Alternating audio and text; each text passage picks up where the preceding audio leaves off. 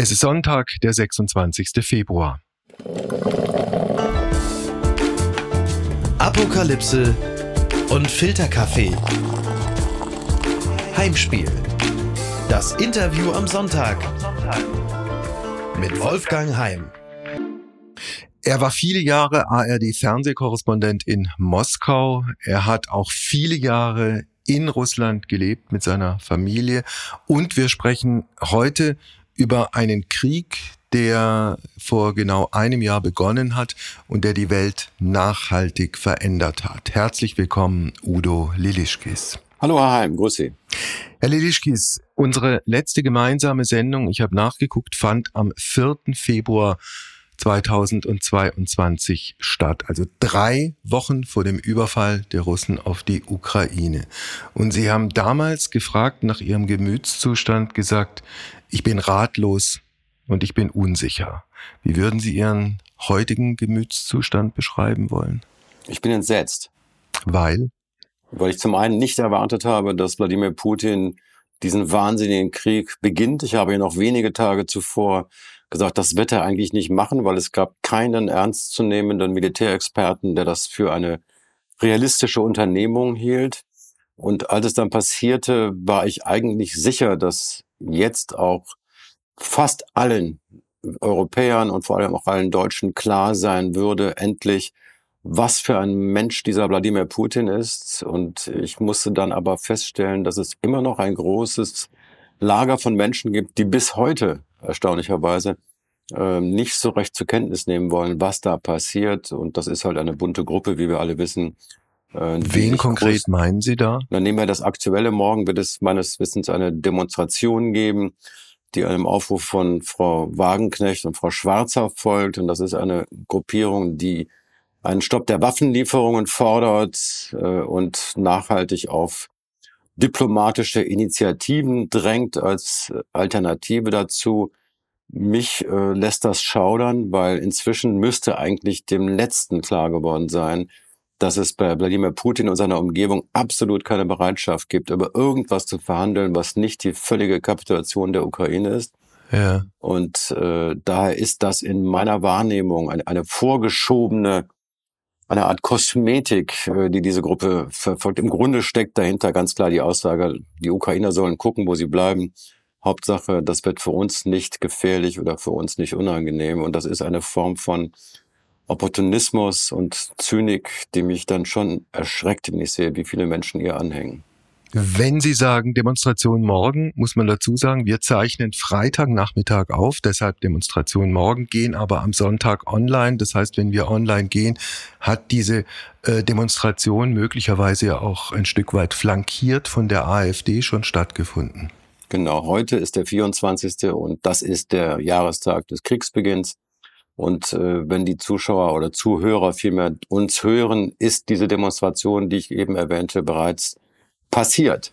Wenn Sie Udo Lelischkis sagen, ich bin entsetzt als Beschreibung Ihres aktuellen Gemütszustandes, würden Sie sich zutrauen, den aktuellen Gemütszustand von Wladimir Putin zu beschreiben?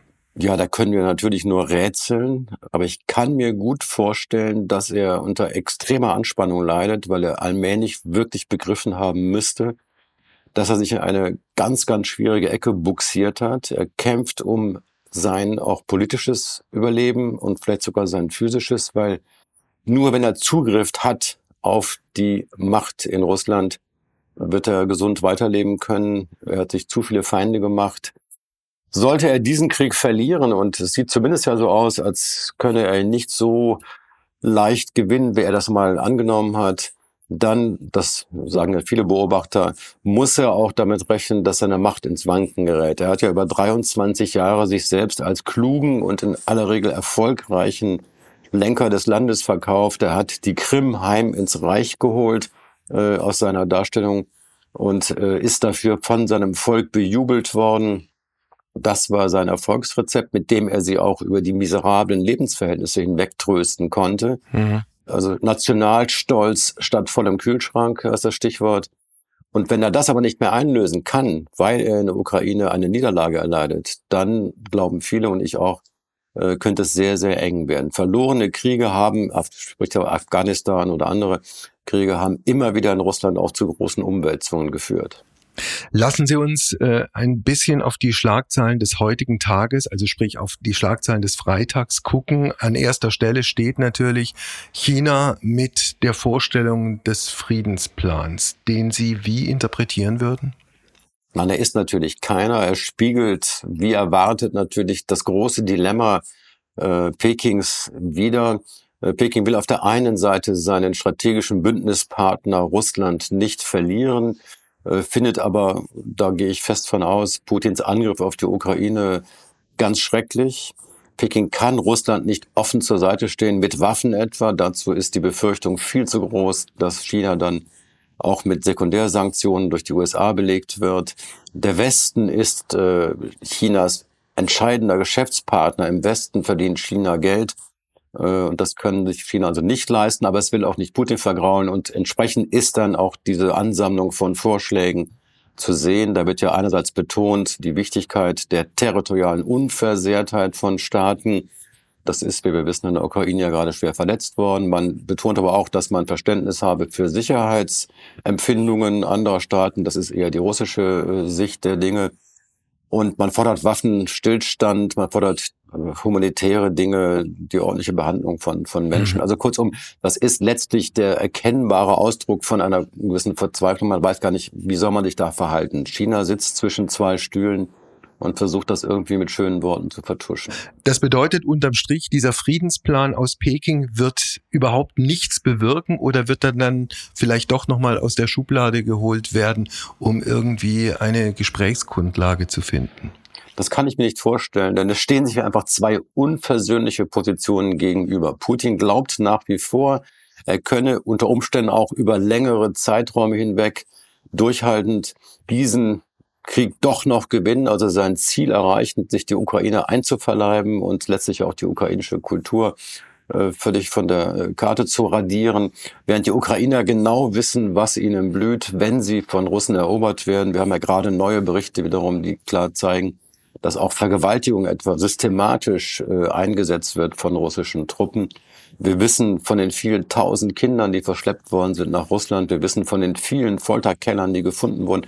Das heißt, über 90 Prozent der Ukrainer sind ja eindeutig dafür, um jeden Preis weiterzukämpfen und sich gegen Russland zu wehren. Also ich erkenne da überhaupt nicht den, den, die Spur einer, einer mhm. Position, auf die man sich da verständigen könnte.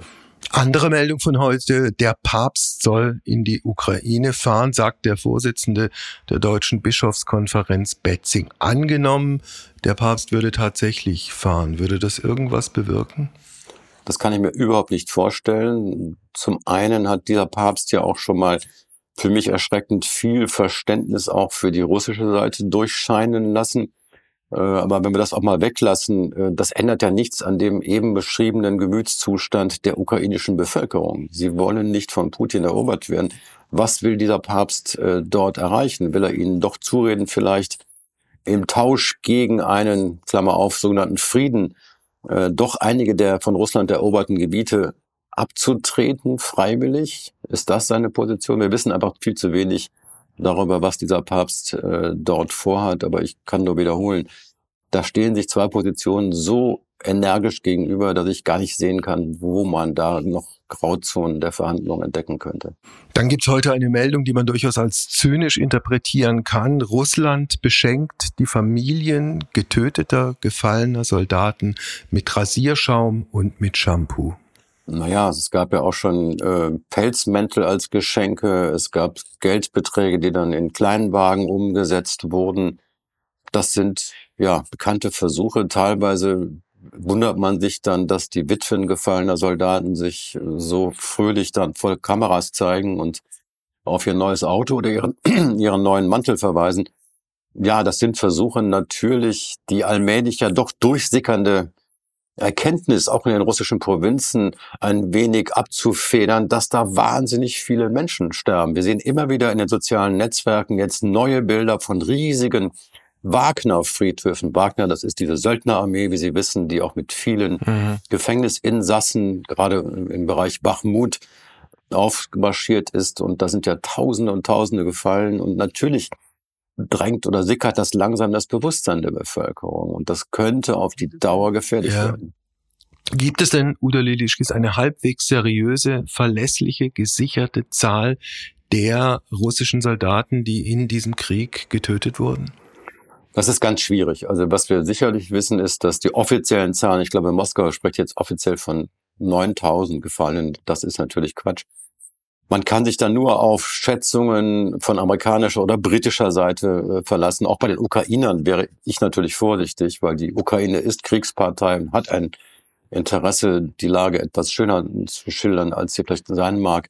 Aber die Schätzungen, die wir hören, auch von, von diesen genannten Seiten, die gehen ja in Richtung 200.000, äh, was aber jetzt Gefallene bedeutet, plus Schwerverletzte, plus Gefangene, plus Desertierte, also Menschen, die nicht mehr einsetzbar sind für weitere Kriegshandlungen. Aber ich glaube, eine Zahl von 100.000 Gefallenen kann man sich durchaus vorstellen. Wenn man sich die Bilanz dieses Krieges nach einem Jahr anguckt und damit natürlich auch die sehr persönliche Bilanz des Wladimir Putin, ist die unterm Strich eigentlich in jeder Beziehung aus seiner Sicht und für ihn gesprochen negativ, beginnend damit, dass er sich mit den Menschen in der Ukraine vollkommen verspekuliert hat. Er dachte wohl, er geht mit seinen Soldaten rein und die stehen dann wie in Nordkorea am Straßenrand und winken ihm zu, endend damit, dass das russische Militär offenkundig sehr viel schlechter ist, als er selbst und auch der Westen angenommen hat? Ja, natürlich. Selbst in den russischen Propaganda-Talkshows ist ja durchaus Nachdenklichkeit eingezogen. Da gab es ja durchaus Gespräche, die sehr deutlich machten, dass das allen bewusst ist jetzt. Das Ding ist ziemlich gegen die Wand gefahren auch dort, es gibt ja viele Militärblogger, das sind russische Blogger, die an der Front arbeiten und die durchaus auch Wahrheiten ins Land zurückspiegeln. Äh, natürlich merkt man, dass Bachmut, das ja schon vor Monaten erobert sein sollte, immer noch nicht erobert ist. Äh, natürlich hat man mitbekommen, dass die Ukraine eine erfolgreiche Gegenoffensive gestartet hat, dass Cherson freigegeben wurde, die Stadt im Süden. Das ist ja ein absurder Zustand, dass Putin offiziell Regionen der Ukraine in sein Staatsgebiet aufgenommen hat, Cherson und Zaporizhia, aber die nicht einmal militärisch kontrolliert, weil die Ukrainer teilweise das zurückerobert haben. Es bedarf schon einer enormen äh, propagandistischen ja, Irreführung, wenn man noch davon ausgeht, das ist erfolgreich für ihn. Nein, nein, das Bewusstsein sickert auch in der Bevölkerung immer mehr durch. Das läuft überhaupt nicht nach Plan. Und jetzt richten sich natürlich viele Hoffnungen auf die äh, Ankündigung einer neuen Offensive und aber da müssen wir auch sehr skeptisch sein, ob das ja. äh, das Blatt wenden wird. Hat sich Putin noch in anderer Hinsicht verspekuliert, als er gedacht hat, dieser schwache, dekadente Westen, den kann er mit so einer Geschichte aushebeln und plötzlich zeigt eben dieser Westen eine Einigkeit, die ihm kaum jemand zugetraut hat vorher? Ja, natürlich. Er hat sich in drei Punkten massiv getäuscht. Das eine war diese dramatische Fehleinschätzung, dass die Ukrainer in ihrer Mehrheit am Ende froh sein würden, doch von Faschisten befreit zu werden. Man muss sich das allein nur mal als ersten Punkt klar machen. Da überfällt ein Diktator ein Nachbarland, das teilweise oder größtenteils dieselbe Sprache spricht, das durchsetzt ist mit Russland freundlichen Personen. Und er glaubt ernsthaft, die werden ohne großen Widerstand dann ein, eine Magnetenregierung annehmen und fröhlich in unseren Brit überwechseln. Das ist schon mal irre. Und das kommt auch dadurch, dass ihnen das falsch gespiegelt wurde. Das ist letztlich das Teuflische dabei. Die von Putin selbst geschaffene Allmacht hat im Laufe der letzten Jahre dazu geführt, dass in seinem Umfeld nur noch Speichellecker sind, die gar nicht mehr wagen, ihm die Wahrheit zu sagen. Das geht damit los, dass ja Teile des FSB, also der Abteilung 5, da gab es viele Berichte, dass teilweise dort Analysen schon geschönt wurden und die wurden dann auf dem Weg nach oben zum großen Führer immer weiter zurechtgefeilt, äh, weil man einfach nicht wagen wollte oder riskieren wollte, ihn zu verärgern mit schlechten Nachrichten. Äh, ein Politiker Medvedchuk, ein Moskau treuer Putin-naher Mann, der in der Ukraine eine große Rolle spielte, drei Fernsehsender besaß.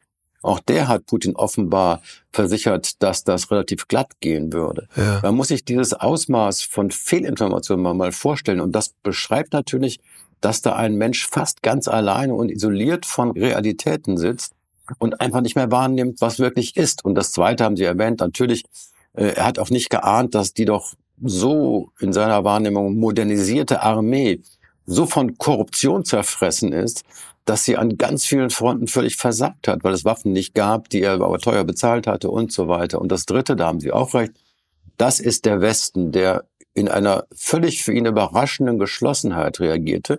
Der Schuldige dafür, für diese Fehleinschätzung, ist aber der Westen selbst und leider vorneweg Berlin. Äh, ich muss daran erinnern, dass Putin schon 2014 die Krim annektiert hat, mit militärischer Gewalt einen Krieg anzettelte im Donbass. Und die Reaktionen des Westens waren etwas empörte ähm, Statements und dann aber Aha. pflaumenweiche Sanktionchen, die ihm absolut nicht wehtaten. Und daher musste er einfach annehmen, das geht auch wieder gut. Der Westen wird sich empört erstmal aufregen und dann können wir weiter Geschäfte machen. Und wir haben ihm damals, das wissen Sie auch noch, muss auch noch mal gesagt werden, 2015, ein Jahr nach der Annexion, haben ihm das größte denkbare Geschenk bereitet, indem Sigmar Gabriel Nord Stream 2, die Gaspipeline, auf die Schiene setzte. Ich meine, wenn Sie einen aggressiven Autokraten ermutigen wollen, so weiterzumachen wie bisher, dann tun Sie genau das. Und daher ist meine Überzeugung leider, wir tragen eine gehörige Portion Mitschuld auch daran, was jetzt passiert. Wir werden äh, über die deutsche Politik und die deutsche Position äh, bezüglich dieses Krieges eingehend uns noch in diesem Gespräch unterhalten können. Ich würde gerne noch mal bei den engsten und wichtigsten Mitarbeitern von Wladimir Putin bleiben. Fangen wir vielleicht an mit dem Außenminister Sergei Lavrov, der, wenn ich es richtig sehe, inzwischen seinen eigenen Zynismus ins Unendliche gesteigert hat? Ja, er ist ja kein Diplomat mehr. Ich meine, er war immer oder galt immer als extrem gut vorbereitet, eigentlich als ein professioneller Diplomat, aber er hat sich irgendwann diesen Pakt mit Putin verschrieben und fand offenbar keinen rechtzeitigen Absprung und ist jetzt natürlich ein, ein zynischer Bestandteil dieser Propagandamaschine rund um Putin. Es ist ja irre, was er teilweise von sich gibt. Und ich glaube auch, niemand käme auf die Idee, noch jemals nach München zur Sicherheitskonferenz oder sonst wohin einzuladen. Er besucht da jetzt Länder der, der dritten und vierten Kategorie. Ah. Ich glaube, auf der diplomatischen Weltbühne hat Lavrov äh, keine Chance mehr auf einen Auftritt. Also ein Mann auch, der sein eigenes Schicksal auf Gedeih und Verderben an Wladimir Putin äh, gekettet hat? Offensichtlich. Was ist mit dem Verteidigungsminister, der gleichzeitig ja auch in der Vergangenheit zumindest der große Wanderkamerad von Wladimir Putin war, Sergei Shoigu? Wie würden Sie dessen Position inzwischen beschreiben? Das ist interessant. Shoigu ist ja kein Militär von, von seinem Ursprüngen her. Äh, war Putin sehr, sehr nah, das haben Sie richtig beschrieben. An Putins Geburtstagen sind die beide Stunden oder Tage lang durch die Wälder gelaufen und haben Camping gemacht und sind dabei auch gefilmt worden. Man muss davon ausgehen, dass er zum engen Kreis Putins gehört. Es gab eine Phase, als der Krieg ganz schlecht lief. Da verschwand Shoigu von der Bildfläche, genauso wie Generalstabschef Gerasimov. Da hatte man das Gefühl, Putin ist sauer auf die beiden oder es gibt irgendeine massive Missstimmung. Und dann kamen ja auch Figuren mehr ins Rampenlicht wie Ramsan Kadyrov mit seiner tschetschenischen Privatarmee, die ja inzwischen immer mehr als TikTok-Krieger verspottet werden. Vor allem aber auch Jewgeni Prigozhin, der Leiter dieser Söldnerarmee, der offensichtlich ja durchaus auch eine militärisch äh, wichtige Rolle einnahm, der immer vorlauter wurde, der immer deutlicher und offener auch äh, in den Medien dann äh, die Militärs kritisierte, Scheuge und Gerasimov. Der wiederum ist aber jetzt zurückgepfiffen worden, so scheint es. In den letzten Tagen backt äh, Herr Prigozhin wieder ganz kleinere Brötchen und Mhm. Es tauchten ja auch Gerasimov und Scheugo wieder mehr auf. Also kurzum, hinter den Kulissen scheinen sich da durchaus immer wieder dramatische Verschiebungen zu bewegen. Das ist ein bisschen, was Winston Churchill mal sagte. Man weiß nie, was da in Russland los ist. Man hört nur das Knurren der Bulldoggen unter dem Teppich und wer gewonnen hat, weiß man erst, wenn die ersten Knochen rausfliegen. Also das ist ja auch kein neues Phänomen, dass wir alle immer rätseln, was ist da hinter den Kulissen los. Dann gibt's den ehemaligen Präsidenten Medvedev, der inzwischen einer der schrillsten Lautsprecher dieses Regimes ist. Wie, wie einflussreich schätzen Sie den ein? Tja, gute Frage. Ähm, in der Tat zunächst mal überraschend, diese Metamorphose, den haben wir ja alle wahrgenommen als eher friedlichen und dem Westen eher offen gegenüberstehenden Präsidenten, als er es denn war zwischen 2008 und 2012.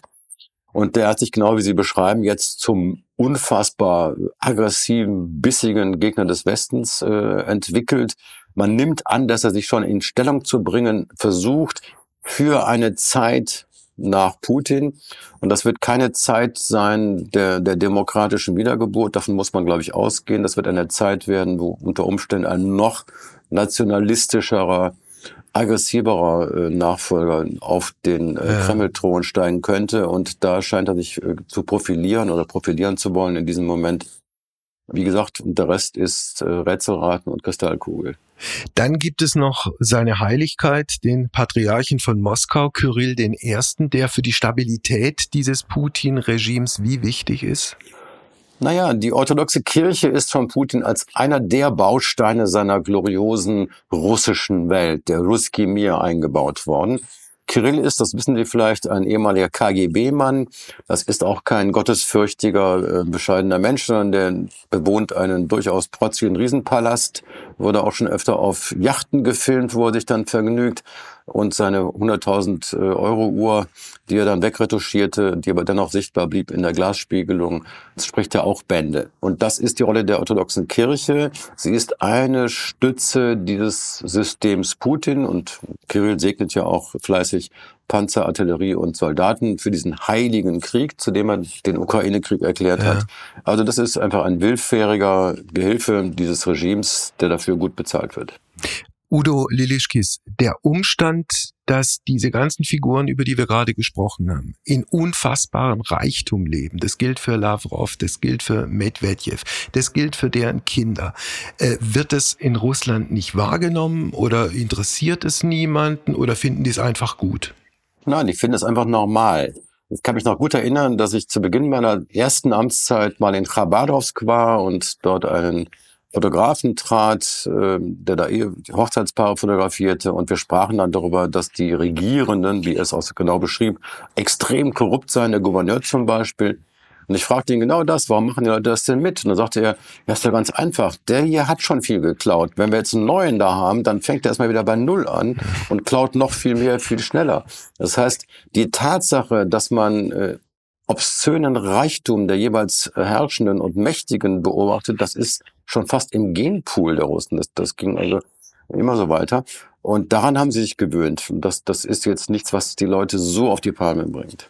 Haben sich die Russinnen und Russen auch daran gewöhnt, dass die Welt dieses Russland inzwischen als eine Art Paria-Staat sieht, also der, der geächtet ist, der von, von Sportveranstaltungen ausgeschlossen ist, mit dem man nichts mehr zu tun hat. Also wenn man sich gestern die UNO-Vollversammlung anguckt, also die äh, Staaten, die jetzt sich pro Russland ausgesprochen haben, das ist eine Allianz bestehend aus Belarus, Syrien, Nordkorea, Eritrea, Mali und Nicaragua, also die Crème de la Crème der internationalen Politik.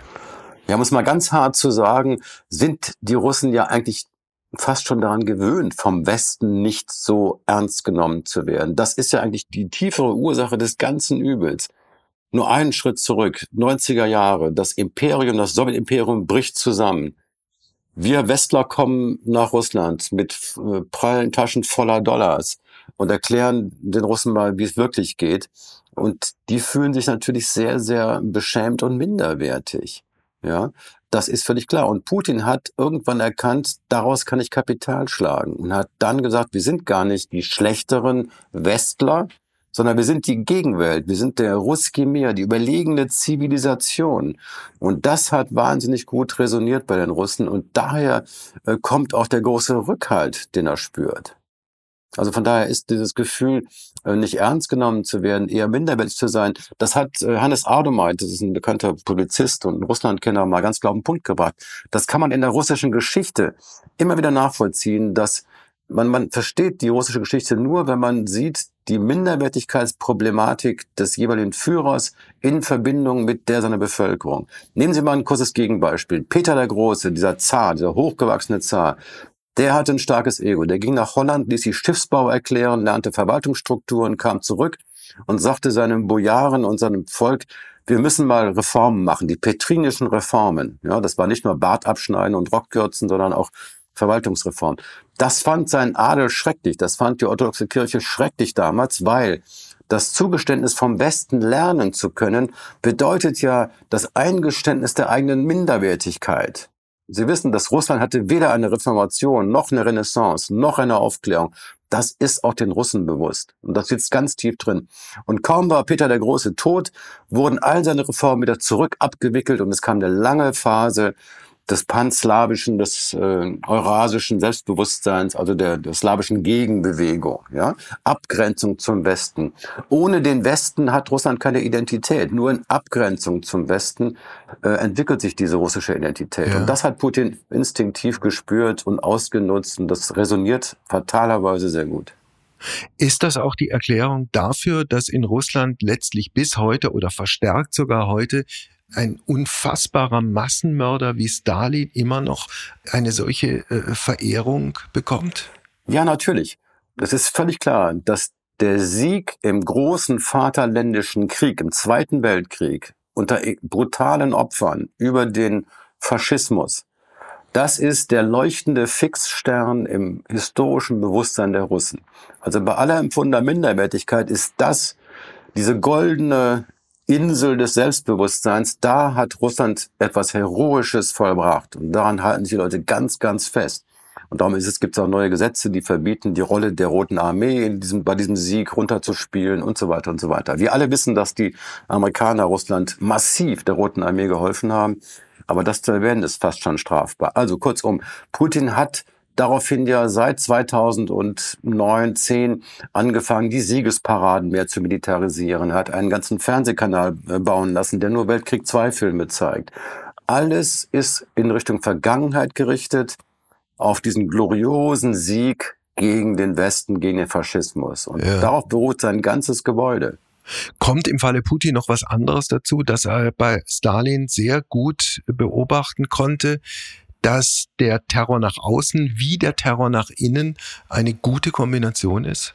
Ja, natürlich können Sie nicht auf der einen Seite diesen glorreichen Sieg feiern, der natürlich auch Stalins Sieg war, und gleichzeitig Stalin aufarbeiten als Massenmörder, als, als den Mann, der Millionen der eigenen Bevölkerung gnadenlos in die Gulags getrieben und, und umgebracht hat. Das beißt sich ein bisschen, ja.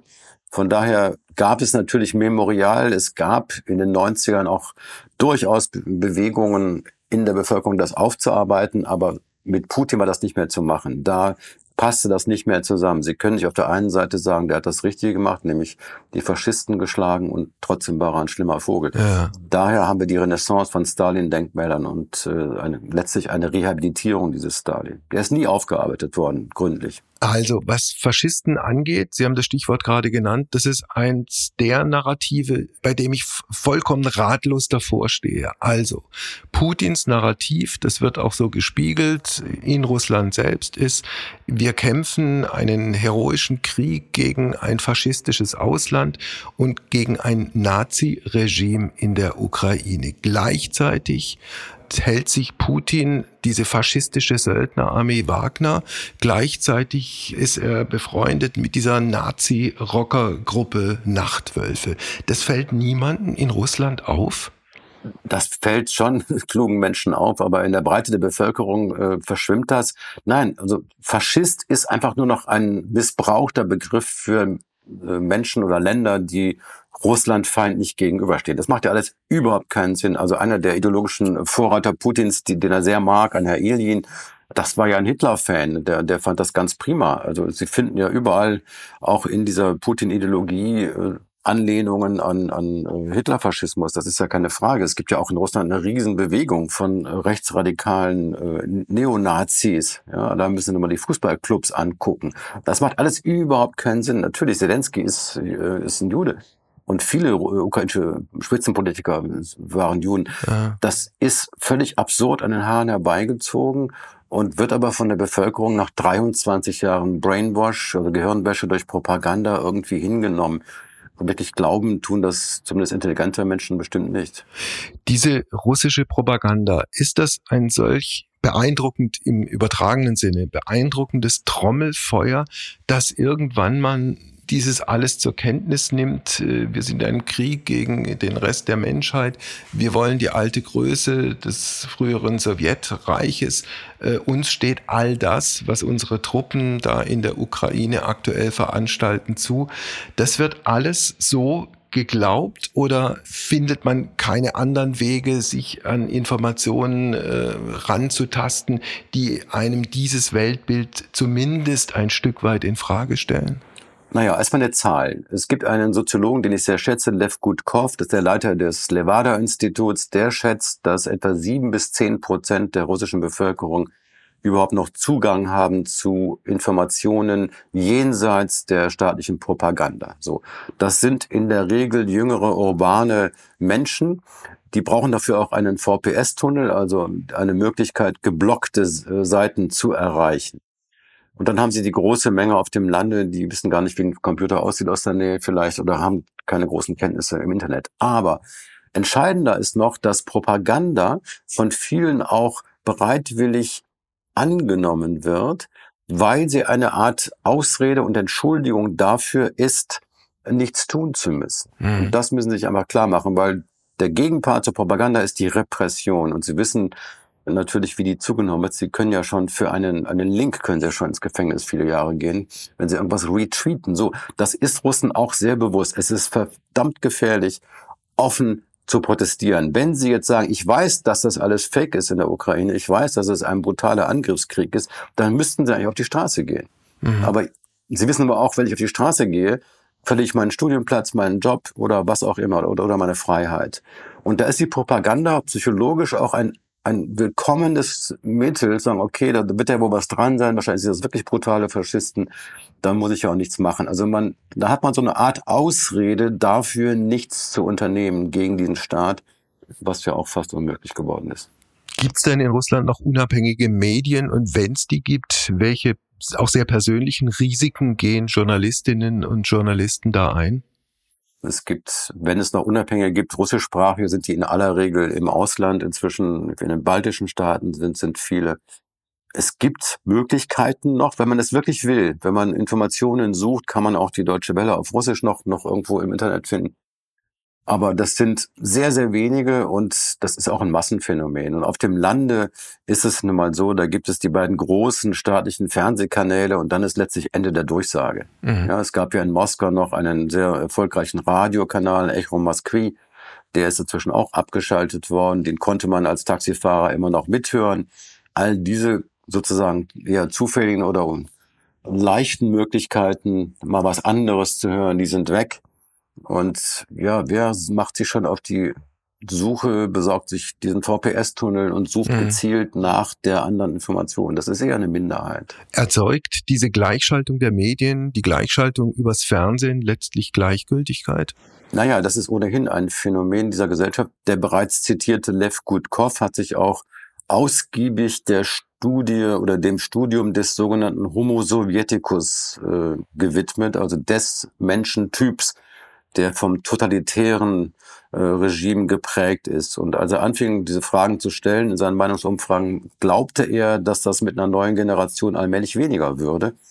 Und eine der Erkenntnisse der letzten Jahre, die er offen auch zähneknirschend äh, dann einräumt, ist, nein, der perpetuiert sich, der lebt weiter. Mhm. Und äh, der Gründer dieses Levada-Instituts, übrigens Juri Levada, hat mal gesagt, er glaube, es dauere 300 Jahre, bis dieses totalitäre diese Prägung weg sei. Dann sei äh, Jelzin gekommen, da habe er geglaubt, es könnte auch in 90 Jahren klappen. Und als Putin kam, äh, habe er gesagt, äh, geglaubt, nee, es wird schon 150 Jahre dauern. Das mhm. kann alles äh, gegriffen sein, diese Zahlen, aber es zeigt natürlich, das ist nicht mit zwei Fortbildungskursen bewältigt. Das sind tief in der Bevölkerung weitergegebene Werte und, äh, und Verhaltensweisen, die sitzen wahnsinnig tief. Und dieser Homo Sovieticus ist in seiner Grundanlage ein apathischer, unpolitischer Mensch, extrem skeptisch und misstrauisch.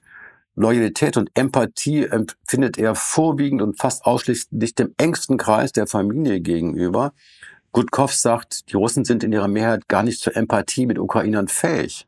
Mhm. Und das ist Wahnsinn, wenn man sich das so klar macht, denn es gibt ja irre viele Beziehungen zwischen russischen und ukrainischen Familien.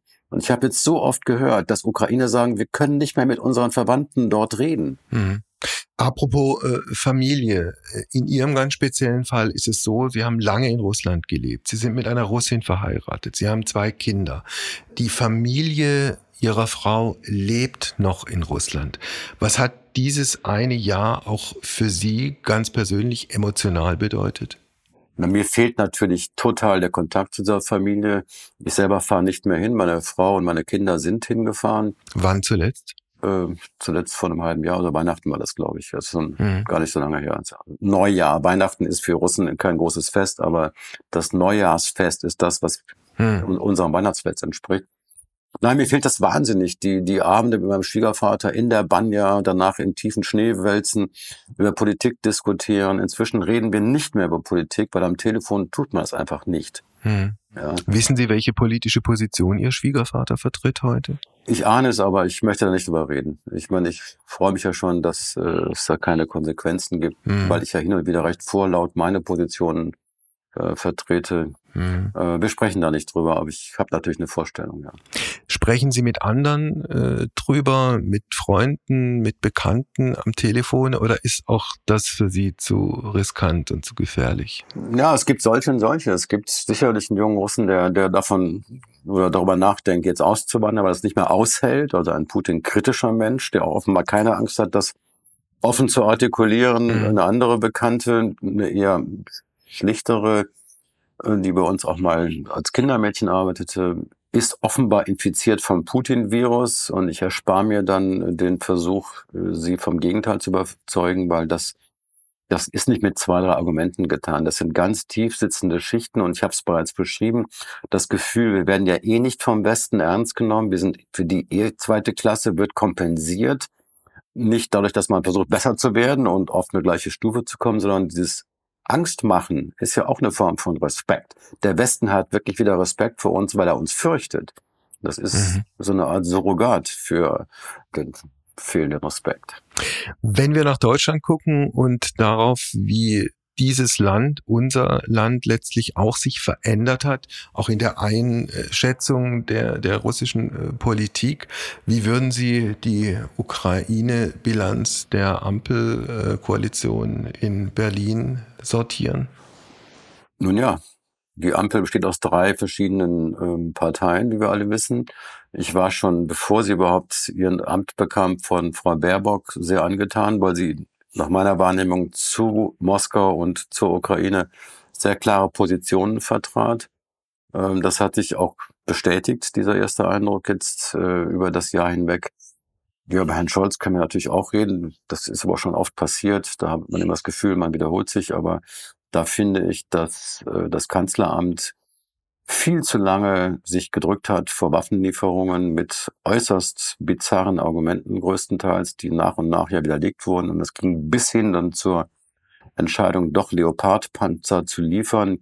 Das wurde ja so beschrieben als das Ergebnis kluger Abstimmungsgespräche mit vielen Partnern. Aber also wenn man den Berichten aus Zeitspiegel und anderen glauben kann, war das ja eher ganz anders. Da ist Biden dann letztlich gegen den massiven Rat seiner Berater über den Schatten gesprungen und hat Scholz dann sozusagen eine Zusage gemacht, jawohl, dann liefern wir halt Abrams mit großer Zeitverzögerung, mhm. einfach um Scholz das letzte, die letzte Ausrede wegzunehmen.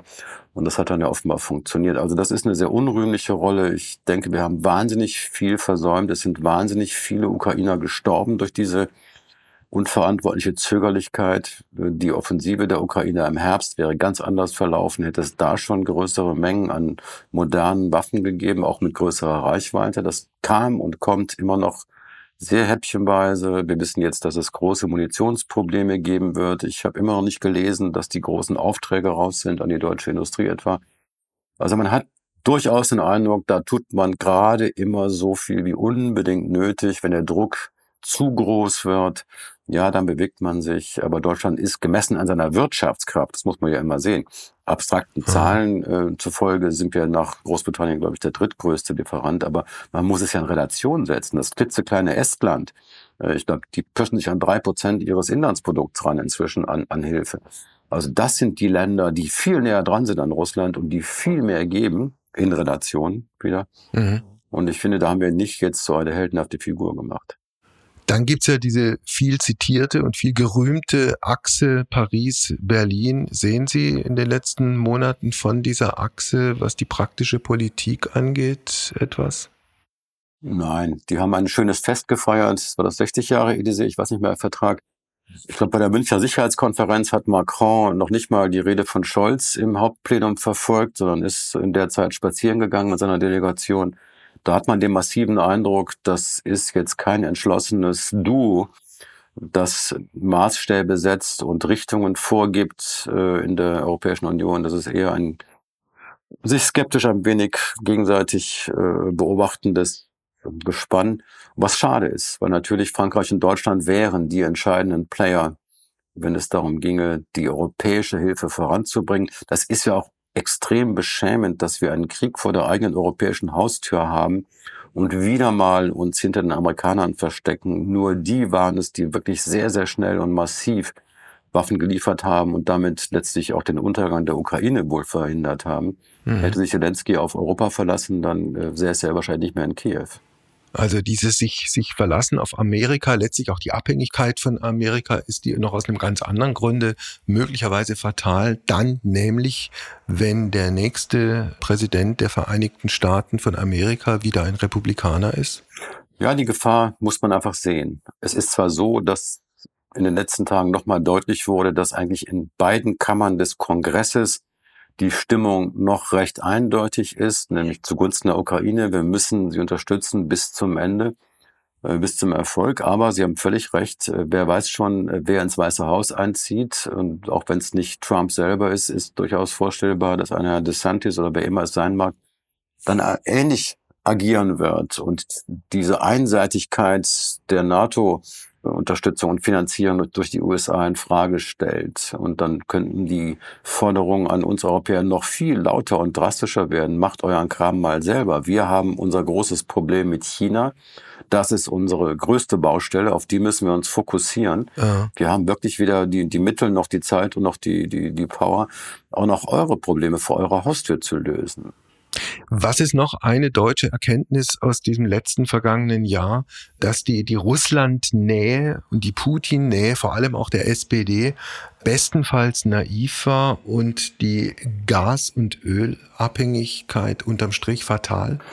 Naja, naiv ist der Tenor, den wir etwa von Herrn Steinmeier hören, wenn er sagt, wir alle haben uns geirrt. Ich weiß nicht, ob man das nur mit Naivität erklären kann. Ich fürchte, es gehört auch eine ganz gehörige Portion zynischer Opportunismus dazu. Man hat natürlich völlig wahrgenommen, wer dieser Wladimir Putin ist und war aber doch so versessen darauf, dieses preiswerte Gas zu bekommen, dass man alle Scheuklappen äh, ausgefahren hat und alle Augen mhm. zugemacht hat und ich meine, wenn Sie sich Schwesigs äh, Gazprom-Stiftung angucken, äh, diese, diese Nord Stream 2 äh, Stiftung, da ist ja ganz mhm. deutlich, die hat sich ja teilweise von, von Gazprom die Papiere schreiben lassen. Da hofft man ja immer nur, dass da nicht auch noch andere Motive im Spiel waren. Aber mhm. wir alle können das nicht beurteilen, warum Menschen das tun, was sie tun. Aber es ist sicher eine bunte Mischung aus falsch verstandenem historischen Stolz auf Entspannungspolitik bei einigen SPD-Leuten. Es ist eine, eine pazifistische oder vulgär pazifistische Grundhaltung. Man wird nie eine Waffe anfassen, mhm. weil das haben wir in Deutschland auch nie gemacht. Wir wurden ja immer von anderen äh, befreit. Es geht bis hin zu Korruption und zu Cash. Also wir kennen ja die Studien der Amis, da gibt die ist ein Jahr alt etwa, welche irren Summen äh, von Moskau aufgebracht wurden, um Politiker im Westen in Europa zu bestechen. Wir haben nie ganz rausgekriegt äh, oder lesen dürfen, wer genau was bekommen hat, aber dass auch das natürlich eine Rolle spielt, ist, ist so gut mhm. wie klar. Dann gibt es noch einen ehemaligen Bundeskanzler, von dem wir jetzt, wenn ich es richtig sehe, ein paar Wochen nichts gehört haben, außer dem Umstand, dass er seine Ernährung umgestellt hat. Das ist mir entgangen. Äh, ich freue mich für ihn, wenn das äh, erfolgreich haben, sein sollte. Ja, ich meine, was soll er sagen? Ich glaube, wenn er ein bisschen Zeitungen liest und Nachrichten verfolgt, dann weiß er, dass sein Standing in unseren Breitengraden dann doch nicht mehr als für gesund mhm. ist. Äh, ja, es ist beschämend, finde ich, oder habe ich schon seit vielen Jahren empfunden. Und ich glaube, jetzt nach dem Ausbruch dieses Krieges, nach Putins wirklich unglaublicher Aggression in der Ukraine mit all diesen Kriegsverbrechen, was soll der gute Mann noch sagen? Angenommen, Udo Lilischkis, wir würden das nächste Gespräch am 24. Februar 2024 führen. Gibt es diesen Krieg dann noch? Das ist durchaus möglich. Wenn der Westen nicht eine Kurve kriegt und auch wir Europäer vor allen Dingen und deutlich mehr und schneller und nachhaltiger Waffen liefert, Russland hat ein großes Potenzial, trotz allem. Putin hat seine Wirtschaft auf Kriegswirtschaft umgestellt. Die großen Fabriken, Ural, Wagon, Zavod, etwa diese Panzerschmiede, arbeiten inzwischen rund um die Uhr im, im Sieben-Tage-Betrieb. Er will diesen Krieg gewinnen. Er kriegt Waffen aus dem Iran, äh, aus Nordkorea, hoffentlich nicht aus China. Er wird sein eigenes Volk noch sehr lange quälen können. Er muss nicht befürchten, dass die ihm zu schnell von der Fahne gehen. Dazu habe ich schon gesagt, gibt es zu viel hermetische Propaganda und, und brutale Repressionsmöglichkeiten, die er sich geschaffen hat. Ähm, ja, ich, ich kann mir leider vorstellen, dass das noch ewig dauert. Und Putin wartet darauf, dass wir im Westen, dass uns die Puste ausgeht, dass unsere demokratischen Gesellschaften sagen, so, es reicht. Wir wollen nicht mehr dafür zahlen, dafür frieren, wir wollen ja. preiswertes, äh, ein warmes Wohnzimmer haben im Winter, wir wollen nicht mehr für diese Ukraine leiden oder Gefahren eingehen. Ja, diese Stimmung, wie gesagt, wir haben darüber gesprochen, wird ja durchaus von, von etlichen Bundesbürgern geteilt, die auch große Demos äh, machen. Und das ist Putins einzige Chance, glaube ich. Wenn der Westen zusammenhält, wenn der Westen wirklich auch allmählich versteht, um was es da wirklich geht und wenn wir Munition nicht ausgehen lassen, die Gefahr droht ja durchaus im Sommer oder Frühherbst, dass da die Ukraine gar nichts mehr haben zum Schießen. Äh, wenn wir all das verhindern, äh, weil wir so resolut weitermachen, wie es ja teilweise auch jetzt klappt, dann ist es vielleicht im Jahr vorbei. Aber nochmal, wir sind nicht Beobachter dieser Geschichte, wir sind Handelnde. Das hängt mhm. ganz klar auch von uns selbst ab. An welchem Punkt und ab welchem Punkt werden die Russen Putin wegputschen? Ach nein, die Bevölkerung eher nicht. Also die Chance oder die Hoffnung, die ab und zu geäußert wird, ist, dass den Eliten der Kragen platzt. Davon kann man, glaube ich, wirklich ausgehen. Also neben aller patriotischen Aufwallungen, die da bei einigen noch im Spiel ist, ein Großteil der russischen Eliten ist extrem zynisch denen macht dieser blöde Krieg und Putins historische Visionen machen denen einfach ihr Geschäft kaputt. Mhm. Und zwar Sachen, die sie auch lange aufgebaut haben. Die wollen in Russland klauen, Geld stehlen und im Ausland anlegen und genießen. Das ist das Geschäftsmodell. Darum geht's. Die Kinder sollen an, an die guten europäischen oder amerikanischen oder westlichen Unis und die Yachten sollen irgendwo ankern und die Villas sollen irgendwo stehen und man möchte Spaß haben. So, all das hat Putin zerdeppert mit seiner in deren Wahrnehmung vermutlich völlig abgedrehten historischen Vision, jetzt das russische Imperium wieder zusammenzufügen und die Ukraine wieder zurückzuholen. Da wird es viel Unzufriedenheit geben, aber auch viel Angst. Es gibt viele offene Fenster, aus denen man fallen kann. Und die Zahl der mutigen, sag ich mal, Stauffenberg-Nachfolger ist vermutlich weltweit überschaubar. Also von daher ist das auch eine, eine Frage an die Kristallkugel. Äh, wird es da eine kritische Masse geben? Wird es da eine Gruppierung, vielleicht sogar aus den Geheimdiensten geben, die sagen, der macht hier alles kaputt in Russland, wir müssen den stoppen? Aha. Aber es ist wie immer, wenn Sie die Demokratie einmal sausen lassen und wenn Sie einmal einen fest etablierten Diktator haben, der, der den ganzen Machtapparat in den Fingern hält, dann wird es verdammt schwer, ihn wieder loszuwerden. Findet hinter den Kulissen mehr statt, als wir beide denken? Na, das ist, was ich eben schon sagte, die Bulldoggen unterm Teppich, ja. Also man hört schon das Knurren. Und man sieht, da, da bewegt sich viel. Ne? Allein jetzt dieses Beispiel Jewgeni Prigozhin, dieser Söldnerchef, der auf einmal überall zu lesen und zu hören war. Man dachte, wow, der läuft sich warm. Das könnte ja sogar ein potenzieller Putin-Nachfolger werden. Das ist offenbar Quatsch. Der ist jetzt wieder sehr zurechtgepfiffen worden auf seinem Podcast hat er sieben Minuten gejammert, dass ihm keine Munition mehr geliefert werde und dass man wohl von ihm wolle, er solle sich entschuldigen, um Munition zu kriegen. Also das sind so kleine Duftmarken. Ja, Sie wissen nicht, welche Bulldogge gerade oben ist oder unten ist und wem an der Kehle sitzt, aber man kann, glaube ich, mit Sicherheit sagen, da ist eine Menge Spannung, da ist eine Menge Dynamik in diesem System unter Druck. Ja, aber alles weitere ist Spekulation. Ich glaube, das wäre unverantwortlich, jetzt äh, da Voraussagen zu treffen. Vielen Dank für das Gespräch. Gerne. Alles Gute. Heimspiel. Apokalypse und Filterkaffee ist eine Studio Bummens Produktion mit freundlicher Unterstützung der Florida Entertainment. Redaktion Wolfgang Heim. Executive Producer Tobias Baukage. Produktion Hanna Marahiel. Ton und Schnitt Niki Franking.